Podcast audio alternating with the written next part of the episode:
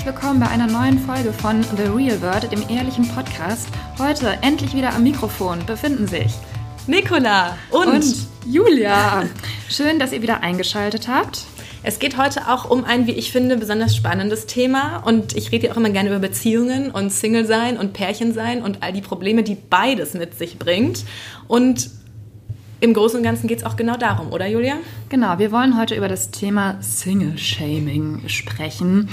Ähm, dazu muss man sagen, dass wir beide ähm, auf einer Veranstaltung waren, auf einer Lesung von einer Kollegin oder Bekannten, die ähm, ein Buch geschrieben hat zum Thema Single sein als Frau. Wie ist das? Welche Schwierigkeiten bringt es mit sich? Wie steht man da in der Gesellschaft? Wieso wird man immer so ein bisschen schief angeguckt? Genau, und auch ist also gar nicht so dieses, was man ja auch schon ganz viel gelesen hat, ähm, so Frauen Anfang 20 sind Single und dann schreiben sie Bücher darüber, wie sie auf Tinder-Dates gehen und also viele dieser Single-Bücher gehen ja immer um die Suche nach ja, und genau. haben dann ja doch immer so den Anspruch, Tipps zu geben, wie man jemanden findet oder zu erzählen vom Weg dahin, jemanden zu finden. Also ich weiß gar nicht in meinem ganzen Leben, in dem ich, also Berufsleben, in dem ich ja schon über, über diese Themen schreibe, wie viele Bücher mir zugeschickt wurden, in denen irgendwelche Frauen ihre Online-Dating oder sonst was Erfahrungen dann aufschreiben. Egal ja. ob jetzt mit Happy End oder ohne, aber genau das manifestiert ja sozusagen schon unser Thema heute, nämlich dass es irgendwie, auch wenn Frauen sich als Singles präsentieren, doch immer nur darum geht, wie sie diesen vermeintlichen Mangelzustand beenden. Und genau. jetzt in dem Buch äh, von Gunda Windmüller, Weiblich ledig, glücklich, sucht nicht. Eine Streitschrift. Genau, geht es eben darum, dass das man das gar nicht, also dass das gar nicht der Anspruch oder dass das gar nicht das Ziel ist, sondern dass man einfach Single ist und Single bleibt und sich aber halt dafür auch nicht rechtfertigen Sondern dass man vielleicht auch immer. mal fragen muss, was muss sich eigentlich in der Gesellschaft ändern oder wieso ist eigentlich diese Struktur in der Gesellschaft so, dass sich Single-Frauen vermeintlich dafür irgendwie rechtfertigen müssen, für ihren Status ja. ähm, und ähm, das als, als Mangel einfach betrachten. Genau, also ich habe das auch ähm, Annette Dillinger, ne? Ja. Die hat schon mal vor einer Weile, hat die ein Buch geschrieben, ähm, das hieß irgendwie Single, diesen Single in den Warenkorb legen oder sowas. Mhm. Und da ging es auch, das hat so ein bisschen einfach so ein, das war so ein Rundumschlag über das aktuelle, die aktuelle Dating-Welt. Und da hab, hatte ich zum ersten Mal von der, ähm, von diesem Begriff der Erklärungspflicht für Singles gelesen. Und das kommt wohl aus der Soziologie und das ist wirklich so ein feststehende, feststehendes Konzept, dass es in der Gesellschaft eben so ist, dass, dass man dem Single eine eine Rechtfertigung abverlangt. Und da hat sie diesen Gedanken aufgemacht, den ich seitdem auch wirklich auch wo ich immer wieder auch in Texten oder so drauf zurückkomme, dieses, warum fragt man eigentlich den Single, warum er Single ist? Warum fragt man nicht das Paar, warum es ein Paar ist? Ja. Und das finde ich total gerechtfertigt. Also ich zum Beispiel finde es auch, als ich frisch in einer Beziehung war, nachdem ich vorher lange Single war, fand ich mich total, fand ich mich viel uncooler, als ich als Single war. Mhm. Und ich finde, man darf sich oder auch anderen ruhig auch mal andersrum die Frage stellen. So, warum gibst du denn dieses ganz viele Gute, was Single-Sein ja auch hat, auf, um in einer Beziehung zu sein? Und ich glaube, es würde manchen auch, auch sehr helfen, das mal umzudrehen, um sich klar zu werden, bin ich jetzt nur in einer Beziehung, um nicht Single zu sein? Das wird ja auch in dem Buch thematisiert, dass viele auch in unglücklichen Beziehungen sind, nur um nicht Single sein zu müssen, weil man von der Gesellschaft so gelernt hat, das wäre nicht gut. Oder bin ich wirklich in einer Beziehung, weil ich das aus mir heraus will? Ja. Und ich finde es wirklich ganz wichtig, da immer diese diesen, diesen Twist im Kopf auch mal zu machen und das von beiden Seiten zu betrachten. Und das stimmt ja tatsächlich, dass das eigentlich nicht so ist. Genau, und ich finde auch diesen Gedanken, also gerade in einer Beziehung ist ja auch nicht alles einfach. Also es ist ja auch sehr Nein. anstrengend und ja. es kann ja auch einfacher sein, nur mit sich selbst zu sein, was ja Gunda, die Autorin, auch bei der Lesung irgendwie so ganz witzig gesagt hat. Sie mag halt die gleichen Sachen wie sie selbst. Also sie muss sich nicht immer nach einer anderen Person richten. soll jetzt sozusagen dieses Alleine sein nicht glorifizieren, aber wenn man mal abwägt, ist es nicht unbedingt so in der Partnerschaft hast du halt die Probleme mit dem Partner, die du dann entweder lösen kannst oder nicht. Und wenn du alleine bist, hast du sozusagen eher die Probleme mit dir selbst, also dass du alleine bist, beziehungsweise mit der Gesellschaft an sich.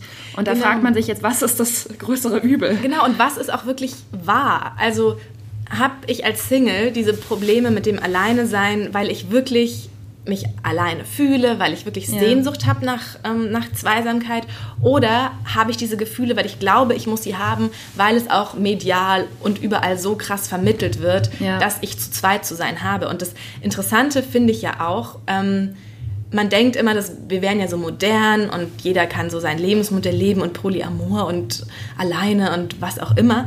Aber guck dir doch mal Instagram an. Ich muss jetzt tatsächlich schon wieder auf Instagram kommen. Aber das Bachelor-Pärchen zum Beispiel. Gestern habe ich einen Beitrag gesehen ja. über den Werbewert von André Gold und Agent Lange, ja. wie sie auf Instagram heißt. Also, äh, wie heißt sie denn? Jennifer oder Jennifer. so, ne?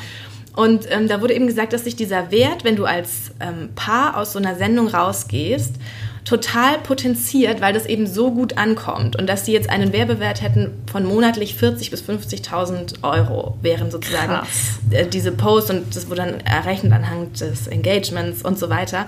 Und das das merkt man ja auch, hat nicht auch Domenico im Dschungelcamp, hat er gesagt, ja, er macht jetzt auf Familie, er hat ein Bild gepostet mit seiner Freundin und dem Kind und es hatte so viele Likes wie noch nie eines seiner Bilder zuvor. Oder auch Sarah Harrison, die beim Bachelor auch rausgeflogen ist ähm, und jetzt in so einer, also und auch seitdem die auf Familie macht, mhm. hat die eine Wahnsinnskarriere auf Instagram hingelegt. Und es ist ja nicht nur Instagram, es ist ja alles Mögliche, wodurch das vermittelt wird und offenbar will aber ja die Masse genau diese Bilder sehen und ja, weil haben. das ja aber auch so suggeriert, dass diese Person so im Leben angekommen ist, dass die weiß, welche Werte wirklich richtig sind, ähm, was, wofür man, was im Leben zählt, so ungefähr. Und das ist halt in unseren Köpfen immer noch. Ich habe einen Partner gefunden, mit dem ich mich verstehe. Ähm, ich habe im besten Fall auch noch ein Kind produziert, weil dann zeigt das sozusagen, ich bin auch in der Lage, mich um, um ein anderes Wesen zu kümmern und es aufzuziehen. Und wenn man das halt alles nicht hat, dann ist man nur so eine alleinstehende Person, die sich nur mit sich selbst beschäftigt. Und ähm, tatsächlich habe ich auch heute kurz drüber nachgedacht, weil ähm, Caro Dauer, die Bloggerin auf Instagram, irgendwas zu ihrem Geburtstag gepostet hat. Die ist 24 geworden. und dann hat er halt so geschrieben, ja, ich weiß jetzt, welche Werte zählen im Leben. Aber da habe ich gedacht, das ist irgendwie so komisch. Dann ist so ein Foto, so ein Selfie von ihr selbst nur sie zu sehen und dann spricht man von Werten und so weiter. Aber was sind eigentlich diese Werte oder was zählt eigentlich im Leben? Ne? Auf der anderen Seite ist natürlich wieder problematisch, dass man denkt, es ist ja so ein junges Mädel, die da irgendwie alleine äh, in der Weltgeschichte unterwegs ist und erfolgreich ist.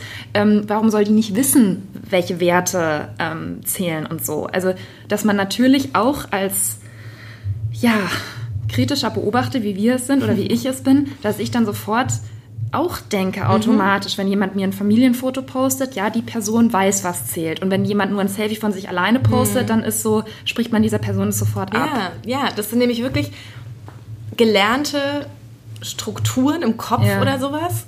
Und man will dann auch einfach, also das, das lernt man, weiß man ja auch aus der Psychologie, dass Dinge, die deinen, die so dem entsprechen, was du glaubst zu wissen, ja. denen stehst du natürlich positiver gegenüber. Und deswegen stehen die Menschen diesen ganz klassischen ähm, der ganz klassischen Präsentation von Familie und so halt sehr positiv gegenüber. Ich merke das auch immer wieder, in, wenn ich Artikel schreibe. Ich habe zum Beispiel mal einen geschrieben, da hatte ich mit einem Philosophen gesprochen und der hat gesagt, ähm, ja, die romantische Liebe, das ist eine Illusion, die uns medial vermittelt wird und man kann sich ruhig auch zur Liebe zwingen oder und es kommt dann auch und ja. ähm, ich muss das mal kurz vorlesen, weil ich das so wichtig finde.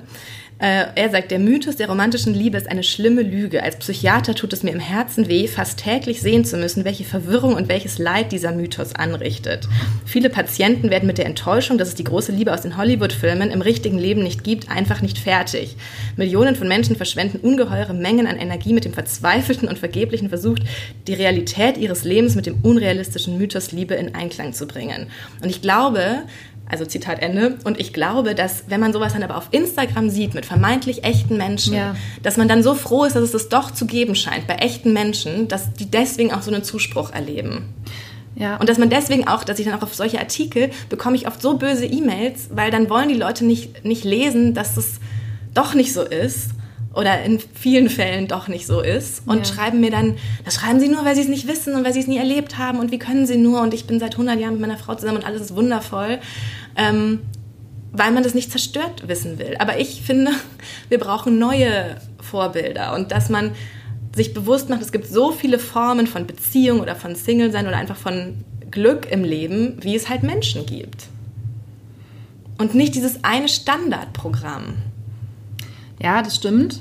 Ähm, ich sehe das auch so, wobei ich schon auch sagen möchte, dass ich finde, wenn man so ein bisschen abrückt von dieser Vorstellung, dass halt in einer Beziehung, dass, man dann automatisch glücklicher ist mhm. als als äh, Single, dass man aber trotzdem, finde ich, das auch als Lebensleistung irgendwie betrachten kann, wenn man in einer Partnerschaft ist und sozusagen sich, mm, also auch miteinander Dinge durchsteht also ich finde, das ist so ein bisschen, was da manchmal untergeht in dieser Diskussion ums Single-Sein und um ähm, alternative Partnerschaften, auch sowas wie polyamoröse Beziehungen oder so. Aber ich finde, sich um einen anderen Menschen zu kümmern und mit dem auch äh, Schwierigkeiten durchzumachen oder ähm, Probleme zu lösen, also daran wächst man ja auch, um es jetzt mal kitschig auszudrücken. Und ich finde, das ist einfach auch ein Lebenswert, den man nicht so unterschätzen sollte. Absolut. Zusammenbleiben ist ja auch eine ist ja auch die allergrößte Leistung. Also ich finde auch zusammenkommen ist nicht schwer, zusammenbleiben aber schon. Und ja. da finde ich aber muss dann auch, würde ich mir halt auch wünschen, dass auch medial oder von Prominenten oder wie auch immer auch mehr genau das, was du gerade gesagt hast, auch ein bisschen offener kommuniziert werden würde. Dass es halt nicht ist, du kommst zusammen und von dem Moment an ist alles toll, sondern dass es dann halt durchaus auch nach einem Jahr irgendwie mal schwierig werden kann, dass es Täler gibt, also dass das auch ein bisschen realistischer vermittelt wird, dass man auch nicht, weil ich glaube auch, dass man dann auch denkt, Mist, wenn es bei mir nicht mehr super perfekt läuft, dann muss ich mich trennen. Ja, genau. Ne? Das, aber ich finde schon auch, dass ähm, immer die Trennung an sich und vor allem auch Scheidungen als sowas ganz Einfaches dargestellt werden. Weißt du, dass das super easy ist. Mhm. Das war auch bei dieser Lesung von dem Buch so ein bisschen. Und danach erlebt die Frau nochmal, auch mit 50, 60, nochmal ähm, ihren zweiten Frühling und ähm, hat ganz tollen Sex mit jungen Männern. Und dann ist sie so froh, dass sie das gemacht hat. Und das finde ich auch manchmal so ein bisschen. Ah, da kriege ich irgendwie so Beklemmungen, weil ich immer denke, klar, man soll sich trennen, aber man darf es auch nicht als etwas Einfaches für den Menschen darstellen. Man kann nicht einfach immer so sagen, ja, dann trenn dich doch, dann nee. mach doch einfach und dann bist du Single und glücklicher. Also so ist es halt auch nicht. Nein, es gibt auch ähm, ein, eine, eine österreichische Psychiaterin, glaube ich, war es, äh, mit der habe ich ein sehr interessantes Interview gelesen von einer Weile und die sagt, der Mensch soll sich eigentlich in seinem Leben so wenig wie möglich trennen, ja. weil es so viel psychische Energie kostet, weil es dich so viel, zu, also natürlich, ich rede jetzt nicht von absolut dysfunktionalen Beziehungen, die einen krank ja, machen. Ich natürlich auch ne? nicht. Das ja. ist immer so, sondern halt von so dem, dass man irgendwie irgendwann denkt, das ist nicht nicht mehr alles rosarot oder so. Und auch allein diese Frage, ist der das überhaupt oder ist sie das überhaupt? Ja. Ähm, und sie sagt eben, es, man kommt mit dem anderen zu ganz hohem Prozentsatz auch wieder an genau diesen Punkt ja. und würde sich selbst so viel emotionale Energie kosten, was auch dann sich über sozusagen, man braucht dann auch im Schnitt neun Monate, um überhaupt wieder auf den gleichen äh, Glückszustand zu kommen wie vorher und so weiter. Also dass man das alles auch wirklich nicht unterschätzen darf. Und die Energie, die man in eine bestehende Beziehung schon investiert hat, ähm, die soll man eben auch nicht wegwerfen und aufgeben, sondern tatsächlich versuchen zusammenzubleiben und so Täler miteinander durchzumachen. Ja. Kommen wir mal zurück zum Thema Single-Shaming, finde ja. ich, weil jetzt haben wir so viel über Beziehungen eigentlich doch wieder geredet. Ja. Ähm, findest du denn, dass das Thema Single-Sein für Frauen schwieriger ist als für Männer? Also ich ähm, könnte aus meiner eigenen Erfahrung, ich war ja auch lange Single und so, bevor ich in einer Beziehung jetzt bin. Und mich hat immer sehr gestört, dass ich immer so gefragt wurde, oh, wie kann das denn sein, ähm, dass du keinen findest? Du bist doch total hübsch und du bist doch auch klug. Wieso findest du denn, wieso, wieso findest du denn keinen? So als würde es sozusagen, als wäre es total logisch, dass wenn man irgendwie hübsch ist, dass man dann automatisch müsste dann da ja einer sein. Mhm. Und wenn nicht, dann liegt es daran, dass man zu hässlich ist. Ja. Und das ist dann so der Knackpunkt, so äh, komisch, dass du keinen hast. So, ich finde immer dieses, wie daran, also ich habe nie erlebt, dass ich dafür so, dass irgendjemand mit mir sprechen wollte oder dass ich irgendwo nicht eingeladen wurde, weil nur Paare da waren oder irgendwie sowas. Aber so immer dieses, was da so impliziert wurde. Ja, dass irgendwas mit einem nicht stimmt. Ja, und vor allem ist es eigentlich noch viel krasser zu sagen, du bist hübsch. Also dann impliziert es ja, dass mit dir irgendwas psychisch nicht ganz stimmt oder ja. du irgendwie einen komischen Charakter hast, und ich, dass du es nicht auf die Reihe kriegst. Genau, und es wurde aber nicht gefragt, so, was ist denn mit den Männern los, dass, ähm, dass du keinen nehmen willst von denen, ja. weißt du? Es wurde nie bei denen der Fehler gesucht, sondern immer mehr so, hä, ja, du siehst nett aus, dann warum, warum, was ist denn dann mit dir los sozusagen? Ja. Und es wurde wirklich, das fällt mir auch gerade jetzt in diesem Moment erst auf, dass man doch eigentlich mal sagen müsste, oh Mann, was ist denn eigentlich ähm, mit diesen Männern hier in Nürnberg, dass ja. du seit fünf Jahren keinen haben möchtest? Ja. Also bei mir war es tatsächlich auch so, dass ich, ähm, als ich angefangen habe zu studieren mit 18, das muss man sich in einer Retrospektive mal vorstellen, ähm, ich, ich habe mich halt mega gefreut aufs Studium, habe gedacht, ja, hier sind auch viele coole Jungs und so weiter. Und dann kam ich da hin und da haben mir schon gleich alle so, auch Mädchen aus den älteren Semestern halt dann gesagt, ja, das kannst du gleich vergessen. Also hier findest du keinen Freund, weil hier sind so viele Frauen, äh, das, das wird nichts. Da kannst du dich schon mal gleich drauf einstellen. Also das war schon so das Erste, dass ich dachte, okay, okay, und muss ich jetzt woanders hin? Was ist hier los? Und das Zweite war, dass ähm, meine Mitbewohnerin, die dann halt einen Freund hatte es auch ein bisschen anstrengend war, weil der halt andauernd bei uns in der Wohnung war, mir dann manchmal so Zettel zu so Single-Partys und sowas hingelegt hat. Aber sowas gab es da, Single-Partys? Das gab es da und das, Für so junge Menschen? So, das hat mich so aufgeregt damals, weil ich halt 18 oder 19 dann war und ähm, sozusagen das da schon als zum einen Makel ähm, ausgemacht wurde, dass ich keinen Freund hatte und mir aber auch gleichzeitig der Mut genommen wurde, äh, dass man äh, jemals einen Freund haben wird, so ungefähr. Und dann war das halt immer so ein Thema. Mich hat es auch irgendwie gar nicht so gestört, weil das Studium ist so eine aufregende Zeit. Also mir war es irgendwie so ein bisschen egal auch, aber das konnten die Leute dann auch wieder gar nicht verstehen. Und ähm, also da habe ich das schon extrem gemerkt und ähm, ich glaube, dass das gerade für junge Leute, weil es ist natürlich auch immer so ein bisschen Thema, dann denkt man irgendwann, hm, jetzt musst du aber mal eine lange Beziehung haben. Es geht ja nicht, dass du jetzt mhm. 20 wirst, 22 wirst und hast irgendwie äh, nie mal eine andauernde mhm. Beziehung so ungefähr. Und ähm, aber im Nachhinein denke ich mir, mein Gott, was für ein Stress da irgendwie gemacht wurde und auch so die Mädchen untereinander sich gemacht haben, äh, irgendeinen Typen sich dazu arrangieren ähm, was es irgendwie gar nicht gebracht hat. Ja, das kenne ich aber auch, diese Gedanken. Und ich habe auch echt viel gedatet. Ähm, um, ja, auch wenn ich einfach gar keine Lust, also ich weiß noch, wie, zu wie vielen Dates und so ich mich immer gezwungen habe, obwohl ich eigentlich wirklich gar keine Lust hatte, was ich heute auch ja. nie mehr da tun würde, weil und, und aber auch wie, wie viel ich dann auch immer noch weiter gedatet habe, weil ich eigentlich schon wusste, das ist nichts, aber immer noch dachte, ach, man, man muss ja und so und was aber auch schon auch zum anderen aber wieder diesen, also ich weiß noch, wie, es, es war die Zeit, in der man Sex and City geguckt hat. Also ich weiß, du nicht, ne? Aber mhm. ähm, wir schon. Und wir waren eigentlich alle, also meine Freundin, wir waren alle Singles. Und dann hatte man halt wirklich so ein, wie so Leidensgenossinnen. Und dann, ich weiß noch, wir haben uns dann auch immer so Karten geschrieben. Es gibt dann ja da diese Zitate, ne? Da sagt mhm. dann irgendwer, Charlotte, ja, was ist denn, wenn Männer einfach die tollen Jungs sind, mit denen wir Spaß haben und wir füreinander ja. ähm, unsere Seelenverwandte fürs Leben sind. Und diese Sachen haben wir uns dann halt immer auf so Karten geschrieben. Und das hat tatsächlich aber so ein bisschen dabei geholfen, diesen Single-Zustand, also Sex and City hat ja wirklich Einfluss auf so eine gesellschaftliche Wahrnehmung und dann war es plötzlich schon auch so ein bisschen glamourös, dass man so Single ist und Dates hat und gute Freundinnen hat, mit denen man das so durch, durchsteht.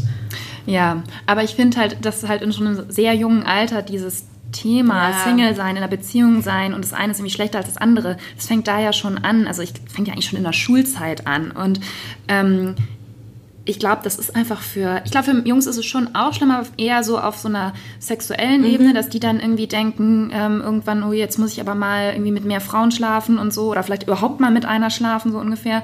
Und ähm, für Frauen ist es eher so, so eine Art Lebenserfahrung, die sie dann glauben zu missen und ähm, dass irgendwas mit ihnen halt nicht stimmt. Und das ist eben schon im ganz jungen Alter und dann setzt sich das immer so fort. Und jetzt, ich finde so in unserem Alter ist so der nächste Punkt, ähm, dass man dann halt, wenn es auch gerade um das Thema Kinderkriegen geht und so, dann kommt nochmal die nächste schwierige Zeitspanne. Ja. Also ich finde, die einzige entspannte Phase ist so zwischen 25 und vielleicht sagen wir mal 32, weil dann alle denken, ah ja, die konzentriert sich jetzt gerade auf ihre Karriere so ungefähr. Ist schon okay im Moment wenn die jetzt nicht so viel mit Liebe am Hut hat oder auch keine Zeit hat zu daten. Aber ähm, danach ist ja schon wieder kritisch. Ja, das, das Kinderthema ist natürlich das zweite ganz große Thema. Für, also das haben ja Männer einfach wirklich nicht. Du kannst als Mann mit Mitte 30 einfach Single sein. Ja. Es kann schon sein, dass du dann auch gefragt wirst, oh, war die richtige noch ja, nicht dabei? Genau, genau so. Als Frau hast du dann natürlich, dann ist natürlich alles so ein bisschen vorbei und was man dann auch einem, was dann auch einem unterstellt wird. Und man muss ja auch sagen, es, diese Erklärungspflicht hört ja nicht auf, sobald man in einer Beziehung ist. Dann bist du in einer Beziehung und dann kommt natürlich irgendwann mit Anfang, Mitte 30 kommt natürlich mhm. das nächste, ja, wo sind denn Kinder und sowas. Also ja. man muss dann ja wieder sich sozusagen erklären und rechtfertigen. Also man kommt da tatsächlich, glaube ich, wahrscheinlich erst raus, wenn man Mitte 40 ist, zwei Kinder produziert hat und einen Mann hat. Ja.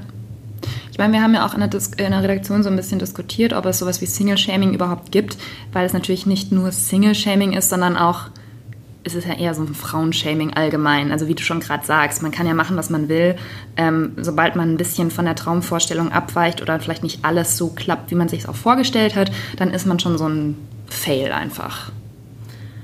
Ja, was ich ganz spannend fand, was ähm, Gunda in der, in der Diskussion gesagt hat, dass sie, als sie sich dann mit Anfang 30 getrennt hat, ja. dass sie dann wusste, demografisch gesehen wird sie jetzt lange Single bleiben.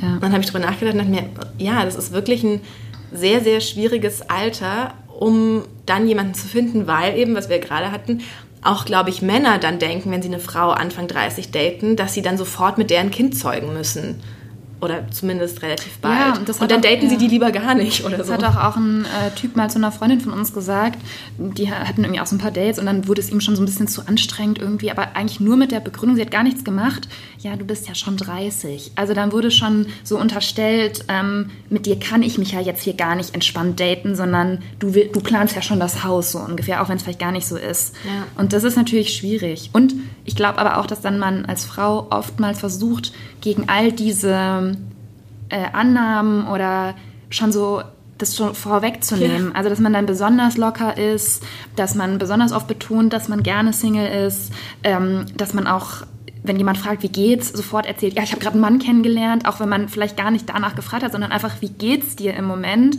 Und dann kommt gleich irgendeine Date-Story, die man vielleicht gar nicht hören wollte. Also, dass man da sich auch so unter Druck gesetzt fühlt, irgendwie immer ja, das schon so auszuhebeln, dieses ganze Konstrukt. Und sich dann selber auch nur über diese Rolle definiert. Bin ich Single, date ich, habe ich jemanden oder nicht. Ja. Und ähm, ich habe kürzlich auch einen Leserbrief von einem Mann bekommen zu einem, ich habe einen Text geschrieben über, dass man Frauen nicht immer fragt, oder es ging eigentlich darum, dass man prominente Frauen nicht dauernd fragen soll, sobald sie verheiratet sind, ja. ob sie jetzt äh, bald ein Kind bekommen und so. Und dann ähm, schrieb mir auch ein Mann, ja, ähm, der hat es auch ein bisschen falsch verstanden, der findet es ganz toll, dass ich keine Kinder haben will. Und leider gibt es das ja so, so selten und bla bla bla führt dann irgendwas aus mit Frauen, die sich dann wie Bestien auf Männer werfen, wenn sie betrunken sind, wie auch immer. Und am Ende kam dann so, ja, er gibt, kennt aber natürlich auch Frauen, die sagen, sie wollen keine Kinder und sie sind ganz toll, aber eigentlich sind die dann auch super schwierig. Ähm, wahrscheinlich, weil die dann doch frustriert darüber sind, dass sie das Gluckengehen nicht haben. Wo ich mir mhm. gedacht habe, wie, wie wahnsinnig fortgeschritten diese, dieses Frauen nur in Relation dazu zu setzen ist. Weil selbst dieser Mann, der von sich behauptet, er findet Frauen so toll, die keine Kinder wollen und der dann Frauen trifft, die keine Kinder wollen und selbst der setzt die dann nur in Beziehung dazu, dass sie ja wahrscheinlich doch insgeheim bla bla bla bla. Ja, ja. Also es scheint also einfach gar keinen Ausweg zu geben. Oder gibt es einen Ausweg? Können wir in diesem Podcast irgendwas ähm, gesellschaftsveränderndes anstoßen. Also ich finde ja einfach, fände ja so, so wichtig, da tatsächlich Medien. Aber solange wir wieder jetzt auch mit Instagram in so Welten gefangen sind, in denen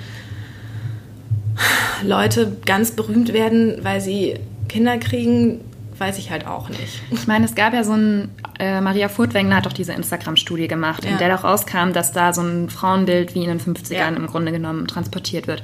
Dann gab es natürlich so ein bisschen Aufschrei. Ich konnte es auch verstehen, dass dann manche Bloggerinnen oder Moderatorinnen, die sich da ähm, die da einfach ein Business aufgezogen haben und irgendwie selbstbestimmt leben, dass die sich davon auch so ein bisschen angegriffen fühlen, weil sie sagen, sie machen doch was ganz anderes und das ist doch nicht ihre Welt und so.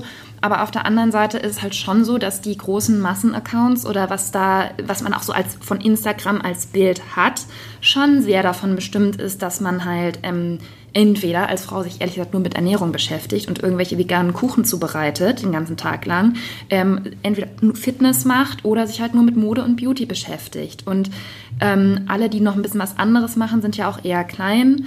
Ähm, hast du diesen Arte-Beitrag gesehen mit Aminata Belli? Mm -mm. Die hat sich dann auch dazu geäußert und meinte halt, es ist so schwierig, wenn man dann als Frau auch mal ähm, politisch wird, weil dann verliert man halt gleich so viele Follower. Also auch wenn es vielleicht gar nicht so super politisch ist oder, ne? Aber ja. erinnere dich doch mal, als wir einmal über Trump im Podcast gesprochen haben, wie viele ja. uns dann geschrieben haben, hm, lasst es lieber mal. ne? Also dann kommt gleich, äh, zu solchen Themen soll man sich irgendwie nicht äußern. Ja. Man kann sich, man kann ja auch Spaß haben, über andere Themen zu reden, aber das ja.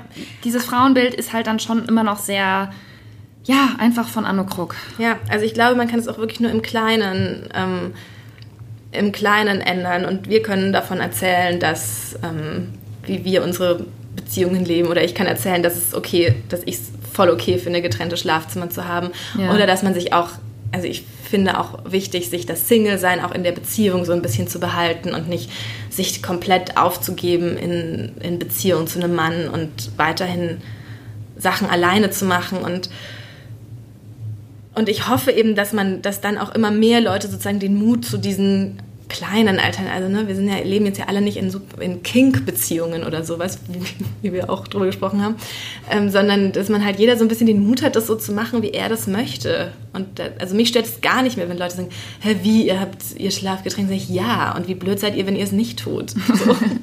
ja, also das denke ich mir, weil ich will die, den anderen dann euch dafür angreifen, dass er es nicht tut oder und mir dann nur im Nachhinein sagt, ja, du hast eigentlich recht mit dem Schnarchen, ich habe es nicht mehr ausgehalten oder irgendwie so.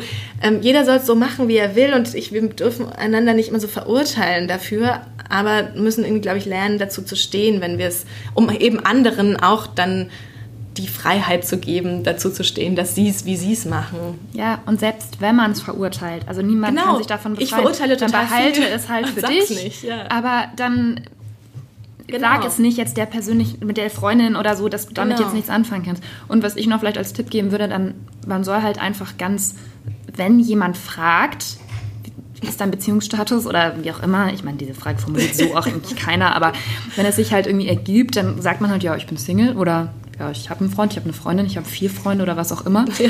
Ähm, aber dass man sozusagen nicht immer gleich noch so eine Erklärung hinterher schiebt oder also ich finde es genauso schlimm, wenn jemand sagt, ja, ähm, ich habe einen Freund, wir sind seit äh, äh, fünf Jahren zusammen und ähm, wir wollen jetzt demnächst auch heiraten. Ich so, na und, also einfach gar nicht so ein großes Thema immer draus machen und so ellenlange Erklärungen zu dem jeweiligen ja. Status abgeben. Ja, ja, das stimmt. Okay. Und ansonsten, wir hatten ja auch schon mal so ein paar Nachrichten von jüngeren Frauen. Ich hoffe, dass die auch was aus dieser Folge mitnehmen können.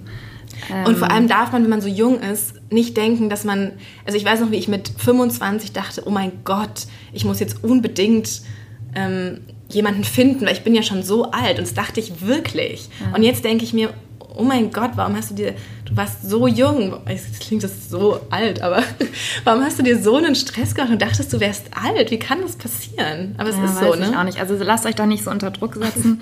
ich fand da immer ganz schön, meine Oma hat immer früher zu mir gesagt, ja, bewahr dir mal noch ein bisschen die Freiheit. Ja, und das fand ich irgendwie so einen guten Spruch, obwohl die ja 1923 geboren war. Also würde man eigentlich denken, die hat so eine ganz andere Vorstellung, aber dies war bei mir einfach gar nicht so, dass mir auch so von der Familie gesagt wurde, du musst jetzt aber mal einen Freund haben oder ist dann jetzt endlich mal einer so ungefähr. Oh, meine Großeltern da haben irgendwann gesagt, dass sie dachten, ich wäre lesbisch. Und die haben jetzt auch gesagt, als das war für die dann so ganz schlimm oder was so die schlimmsten Befürchtungen. Ja, ja, da, und dann waren sie eben so ganz froh, als ich dann einen Freund hatte. Und dann, ähm, jetzt haben sie auch kürzlich gesagt, als ich dann jetzt verlobt war, ja, ähm, da mussten wir ja sehr lange drauf warten, aber es war schon in Ordnung für uns, so lange zu warten. Oh Gott. Ja, ja. ja. Die sind nämlich noch sehr so, ja. Genau, also haltet euch lieber an den Spruch von meiner Großmutter. Ja. Und ähm, ansonsten hoffen wir euch, dass euch die Folge gefallen hat. Das Buch werden wir euch mal verlinken. Dann könnt ihr ja mal reinschauen, falls ihr Lust habt. Ähm, ihr könnt auch unsere Artikel zu dem Thema lesen. Mhm. Gibt auch viel her. Vor allem mhm. Nicola schreibt ja häufig über Beziehungen und Single sein. Ähm, genau, was ist noch zu sagen? Abonniert uns bitte. Ja, und abonniert uns auch gerne auf Instagram, damit wir Accounts weiterbringen abseits des Familienmainstreams. Ja, genau, das hast du jetzt sehr schön gesagt. Ja, Julia findet ihr als äh, Julia Hackober und mich als Liebeserklärer. Und, und den, den Podcast, Podcast, den findet ihr überall, wo es Podcasts gibt. ITunes. Und der ist auch auf Instagram. Ach so, Entschuldigung. Ja, The Real World Podcast. Genau, bitte den auch abonnieren.